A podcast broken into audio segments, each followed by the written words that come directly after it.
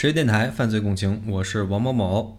讲故事之前，依然重复那句，希望大家能够多多关注电台的另外两档栏目《老莫鬼话》和《北京失眠夜》。废话不多说，直接进入今天的故事。一九三五年四月二十五日，澳大利亚悉尼这天的库吉海滩热闹非凡，恰逢澳新军团纪念日，游客比平时多了好几倍。尤其是库吉海洋馆的门口，人头攒动，甚至检票处排起了长长的队伍。谁也不会想到，一个星期之前的这里，游客寥寥无几，整个海滩的商户们都即将面临倒闭。力挽狂澜的正是海洋馆的老板伯特·霍普森。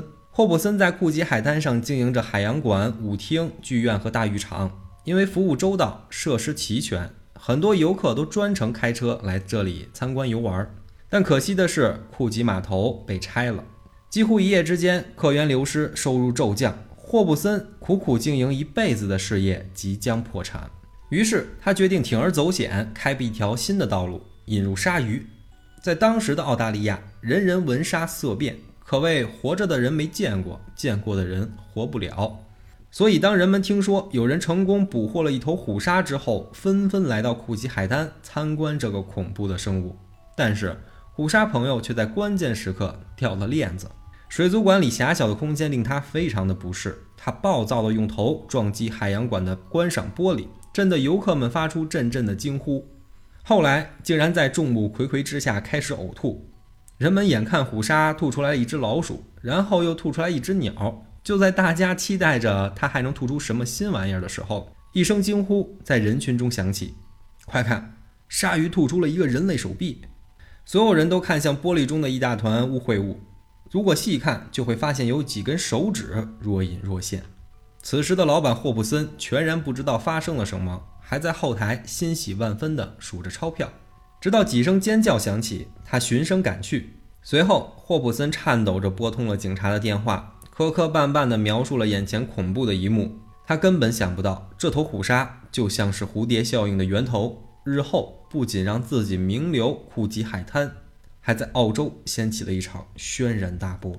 报案后，警察迅速来到了库吉海洋馆。此时的霍普森正瘫坐在场馆中央，失神地望着空荡荡的场馆，一脸茫然和无奈。警察询问：“什么时候捕获的虎鲨呀？”霍普森回答道：“一周之前，警官。我本想捕一头小鲸鱼慢慢养着，没想到却上了一条虎鲨。”霍普森垂头丧气地跟警方解释。还叫来了自己的儿子作证，确实是一周前出海捕杀的。之后，警方将那条人类断臂打捞了上来，交给了一个法医。从外表来看，这条断臂是左臂，属于一个成年的男性。由于保存良好，上面的纹身还清晰可见。纹身的样式是两个拳击手站着对打的样子，手腕上还绑着一根绳子。法医在现场大致翻看着断臂，但在下一秒，他突然神情严肃地对霍普森说。这条断臂和虎鲨，我们都需要带回警局检测。在场的警察和霍普森都十分疑惑：这不就是鲨鱼吃人的普通案件吗？在澳洲并不罕见呀，为什么还要把虎鲨带回去呢？霍普森不知道带回去什么意思，可他肯定不想好不容易捕到的摇钱树有什么损失。但法医的话却掐断了霍普森渺茫的期待。法医解释道。胳膊断裂处的伤口没有一点鲨鱼的齿痕，反而有很多平滑的切割型伤口，应该是被利器用力切断的。也就是说，这条断臂是被人故意砍下来的，扔到海里，却一不小心被鲨鱼给吞下去了。这极大可能是一场刑事犯罪案件。警方也没再犹豫，立马将这头当事虎鲨带回警局解剖。尽管霍布森对此非常的不情愿，这简直是又断了自己的财路。但他也只能自认倒霉，空欢喜一场。然而，法医的解剖结果却让人大吃一惊：虎鲨的胃里还有一条小鲨鱼，而那条断臂其实是被小鲨鱼所吞噬的。由于小鲨鱼在虎鲨胃中分解消化，所以它的残骸给断臂提供了一层天然保护层，使其不被虎鲨的强酸性胃液所腐蚀，直到被吐出来。这也就说通了为什么霍普森会轻而易举地捕获虎鲨。是小鲨鱼率先咬住鱼钩进入捕猎区域，而大虎鲨紧紧尾随将其吞噬，随后双双被捕。法医在解剖尸体后连连感叹，在场的警察们却个个沉默不语，心里的疑问一重接一重：这条断臂的主人会是谁呢？案发第二天，虎鲨吐出人类断臂的消息不胫而走。为了平息人们对于鲨鱼吃人事件的恐慌，警方把断臂照片刊登在了各大报纸之上，想以此快速确认它的主人身份。现实也如愿以偿，仅过了两天，一个名叫艾德文的年轻人就来认领了。艾德文说：“我认识那个纹身样式，他是属于我哥哥詹姆斯·史密斯的。”一听此言，当地警方立马打起了精神，开始调查艾德文口中的哥哥。史密斯四十五岁，早期是一名拳击手，参加过很多轻量级的比赛，甚至算得上半职业了。因为他非常热爱这个运动，所以在胳膊上纹了一个独一无二的双人拳击图案。也正因如此，艾德文在看到报纸的那一刻就确认这条断臂是属于自己哥哥的。法医通过指纹对比也肯定了这一说法。四月七日晚上，哥哥史密斯离开家之后就再也没回来。随后，史密斯的妻子也证实了这一点。但令人疑惑的是，不论是弟弟还是妻子，他们都对史密斯的工作含糊其辞。他们说，刚一开始，史密斯靠做拳击手赚钱，后来发现热爱并不能养家糊口啊，就去开了间酒吧，但依然赚的不多。然后呢，就去了工地。说到这里时，弟弟艾德文的眼神开始闪躲。明显还有些不能说的秘密，在警方的之后逼问下，他终于道出了实情。他说：“詹姆斯力气比较大，人缘好，很快就在工地上有了一帮好兄弟，甚至还做起了工头，因此也认识了一些黑帮上的人。这些黑帮上的人经常找他帮忙做事儿。”听及此，坐在对面的警察猛然抬起了头，眼神中有了一丝亮光，因为他捕捉到一个关键信息：黑帮。二十世纪二三十年代的悉尼社会动荡，黑社会帮派层出不穷，压下去这个又扶起那个，就像打地鼠一般无法消弭。黑帮、拳击、犯罪，史密斯的那条断臂会跟悉尼帮会争斗有关系吗？随着调查的不断深入，一个悉尼黑帮大佬走进了警方的视线，他就是雷金纳德·霍姆斯。大佬霍姆斯出身名门望族，是个名副其实的富二代。他刚刚成年便接手了家族生意，通过自身狠辣的手段和独到的眼光，不断巩固家族的财富与地位。但是人心不足蛇吞象，步入中年的大佬霍姆斯对金钱与权力的欲望愈发强烈，他盯上了最为暴利、风险也最高的行业——违禁药品。一次，大佬霍姆斯看上了在工地上打工的史密斯。在工地这个弱肉强食的丛林世界里，史密斯仅用几天就站在了食物链的顶端。那么他一定是一个出色的人才。自此，史密斯就被招募进了大佬霍姆斯的帮派，为他卖命。会拳击，善于交际，做事又利落。史密斯在失踪之前一直是大佬霍姆斯的得力助手，运送可卡因、贩卖违禁药品、诈骗保险金这些不见光的事儿，他全都参与。调查至此，警方高度怀疑是史密斯掌握了黑帮内部很多的交易证据，从而被杀人灭口了。随后，警方对黑帮大佬霍姆斯展开了调查。在史密斯失踪的当晚，大佬霍姆斯有充分的不在场证明，他一直待在家里，保姆和佣人都可以作证。就在警方准备对大佬霍姆斯进行深入调查时，几个关键的目击者出现了。为了收集更多线索，史密斯的断臂和本人照片在报纸上连续刊登了好几周。某天，一个目击者来到了警局，他说：“四月七日那晚，我见过他。”他和另外一个男人行踪非常奇怪。目击者斩钉截铁地描述着那天晚上的情景，向警察提供了第二个重大嫌疑人。他回忆道：“那是在塞西尔酒吧的吧台，他和另一个男人一边喝酒一边玩牌，有说有笑的。但后来不知道怎么回事儿，两人突然大吵起来，甚至大打出手。”听到史密斯在失踪当晚有个同行的男人，警方立马拿出了黑帮大佬霍姆斯的照片。但目击者看到后却摇了摇头，坚定地说：“不是霍姆斯。”随后，警方来到了史密斯那晚喝酒的酒吧，通过店员描述后锁定了一个人——退伍军人帕特里克·布雷迪。警方又去询问了史密斯的妻子是否认识布雷迪。妻子坦言，那晚史密斯只说自己去钓鱼，但又没说跟谁一起去。虽然当时感到非常奇怪，毕竟谁大晚上的会去钓鱼啊？但考虑到丈夫的工作性质，便没有多问。很显然，妻子觉得史密斯当天是去给黑帮办事儿。至于布雷迪这个人，他只是听过只言片语，好像是一起做什么生意。无论如何，布雷迪都具有重大的嫌疑，毕竟他是那晚最后一个见过史密斯的人。同时，警方调取了布雷迪的案底，发现他是个诈骗惯犯，因为伪造货币、支票等罪行蹲过监狱。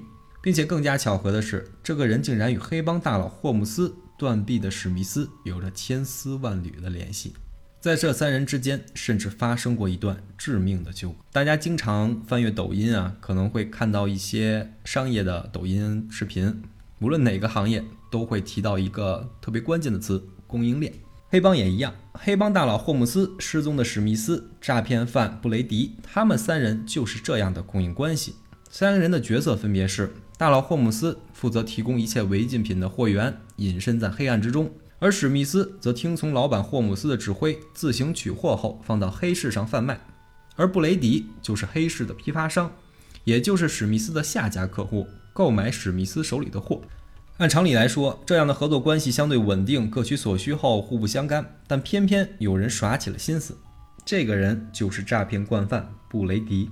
他刚开始还按规矩办事儿，但后来发现史密斯对他放松了警惕，便开始伪造支票去糊弄史密斯，面额都不是很大，时不时夹杂在真的支票和纸币里。起初几次都蒙混过关，但时间一长就露馅儿。大佬霍姆斯发现钱里边总是有假的，发现这件事的第一时间就怀疑中间人史密斯在搞鬼。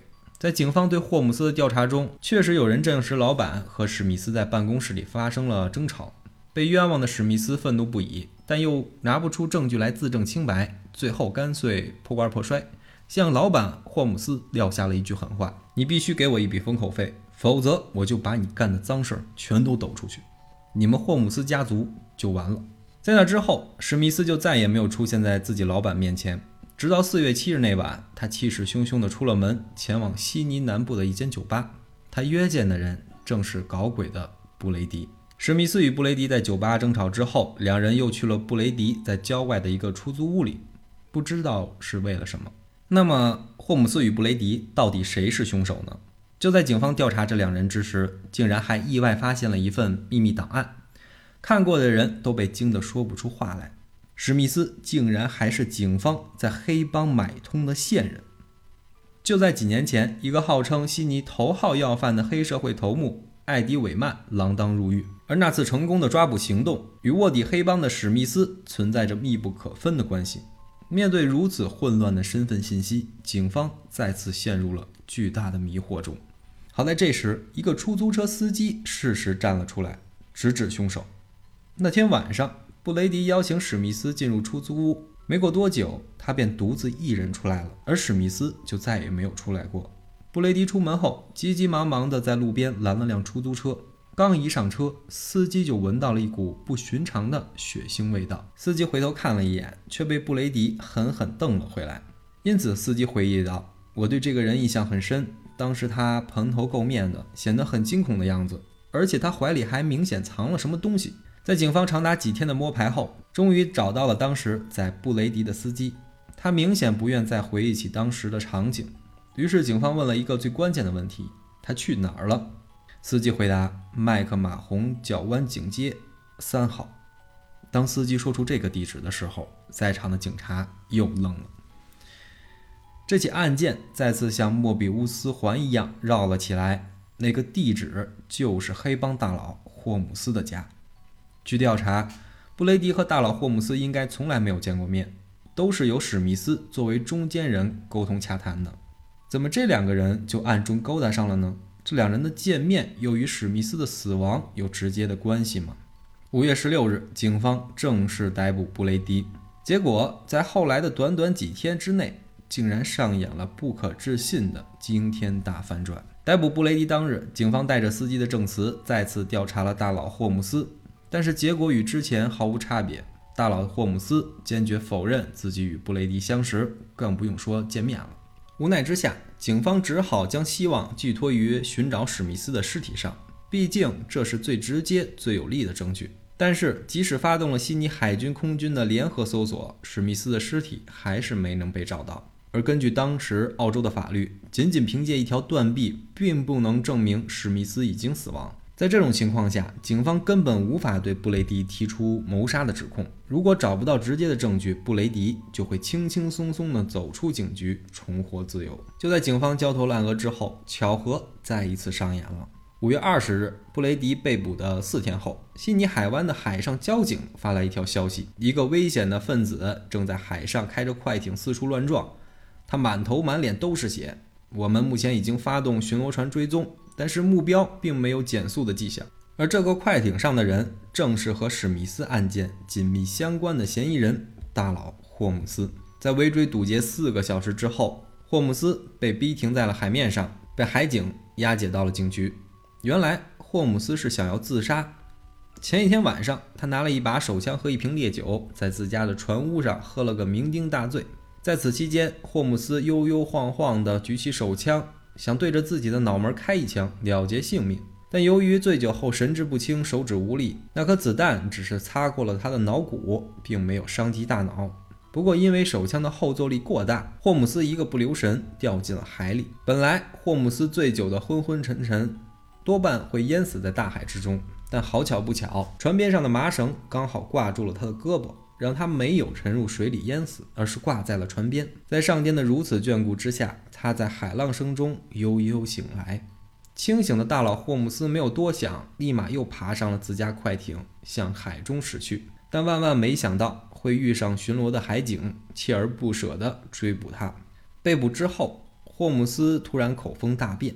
主动承认了他与布雷迪见面的事情。霍姆斯回忆，他那晚来找过我，说史密斯已经把我老板的身份暴露了。如果我不给他封口费，我的下场就会跟史密斯一样。他正说着，就把一只血淋淋的胳膊扔到了我的面前，而上面的纹身，我认识，就是史密斯的。躺在病床上的霍姆斯再无往日黑帮大佬的风采，只是一味地跟警察强调自己的无辜，并且愿意出庭作证，指认布雷迪的谋杀罪行。警方见霍姆斯态度积极，继续顺着话头询问史密斯的下落。霍姆斯回答：布雷迪没有说具体是怎么杀害他的，只是说在家里把史密斯的尸体给肢解了，只留下一根胳膊来吓唬我，而其他的都装在箱子里进行悉尼海葬。好像在贡纳马塔湾，悉尼海葬是当地的一种仪式啊，就是杀人抛尸到海里，然后就可以让那个人销声匿迹，再无踪迹可寻。说到这时，霍姆斯目光惨然，显然也是被吓坏了。他继续说道：“布雷迪走了之后，我半夜就偷偷出门，把那根胳膊扔进了库奇海湾了。自此，案件调查终于形成了一个闭环。警方立刻整理卷宗，准备将庭审提上议程。案件。”定在六月十二日上午开庭。可令人震惊的是，六月十二日凌晨，距离开庭还有几个小时，准备出庭作证的大佬霍姆斯突然被枪杀了。发现霍姆斯尸体的地方是一个废弃的码头，他胸口中了三枪，早已经没有了呼吸。这个结果让所有人都非常难以接受，好像一拳头打在了棉花上。无论他是自杀还是被家族生意伙伴谋杀，警方为此案付出的所有努力都打了水漂。在此之后，布雷迪抵死不承认自己谋杀了史密斯。他的律师从头至尾都在强调一点：警方并不能仅凭一条断臂就证明史密斯已经死亡。在没有其他证据的情况下，法官及陪审团最终宣判布雷迪无罪，当即释放。然而，布雷迪刚刚获释不久，就因为伪造货币罪又被捕了。但是，直至他1965年去世，仍然不承认自己谋杀了史密斯。至少在这则案件上。他还是保持了清白。这个结果在悉尼的报纸上登刊之后，民众久久不能释怀。一个成年男性被残忍杀害分尸，难道在案发地点，也就是布雷迪的出租屋里面，就找不到任何痕迹吗？而布雷迪的房东给出的证词完全没有被采纳。他说，布雷迪在案发不久后就过来结清了欠下了许久的房租，并且还提出了退房。当房东检查房间设施时，他发现床垫和行李箱已经被布雷迪给换掉了。被问及之前的行李箱丢在哪里时，布雷迪态度坚决，拒不告知，并且房间的墙壁被擦洗得非常干净，甚至小屋内摆放的其他装饰品也全都被擦洗了一遍。但这些疑点没有人再过问。回顾整个事件，其实充满了巧合：拆除的码头，招揽生意的商人，无意捕获的鲨鱼，鲨鱼吞掉的小鲨鱼，小鲨鱼肚子里的断臂，这一切就像是洋葱。一层层的被剥开，却在最接近真相的时候戛然而止。史密斯与布雷迪在那间出租屋里到底发生了什么？黑帮大佬霍姆斯究竟是自杀，还是为保家族名声而被谋杀？这起案件的背后还会有更大的秘密。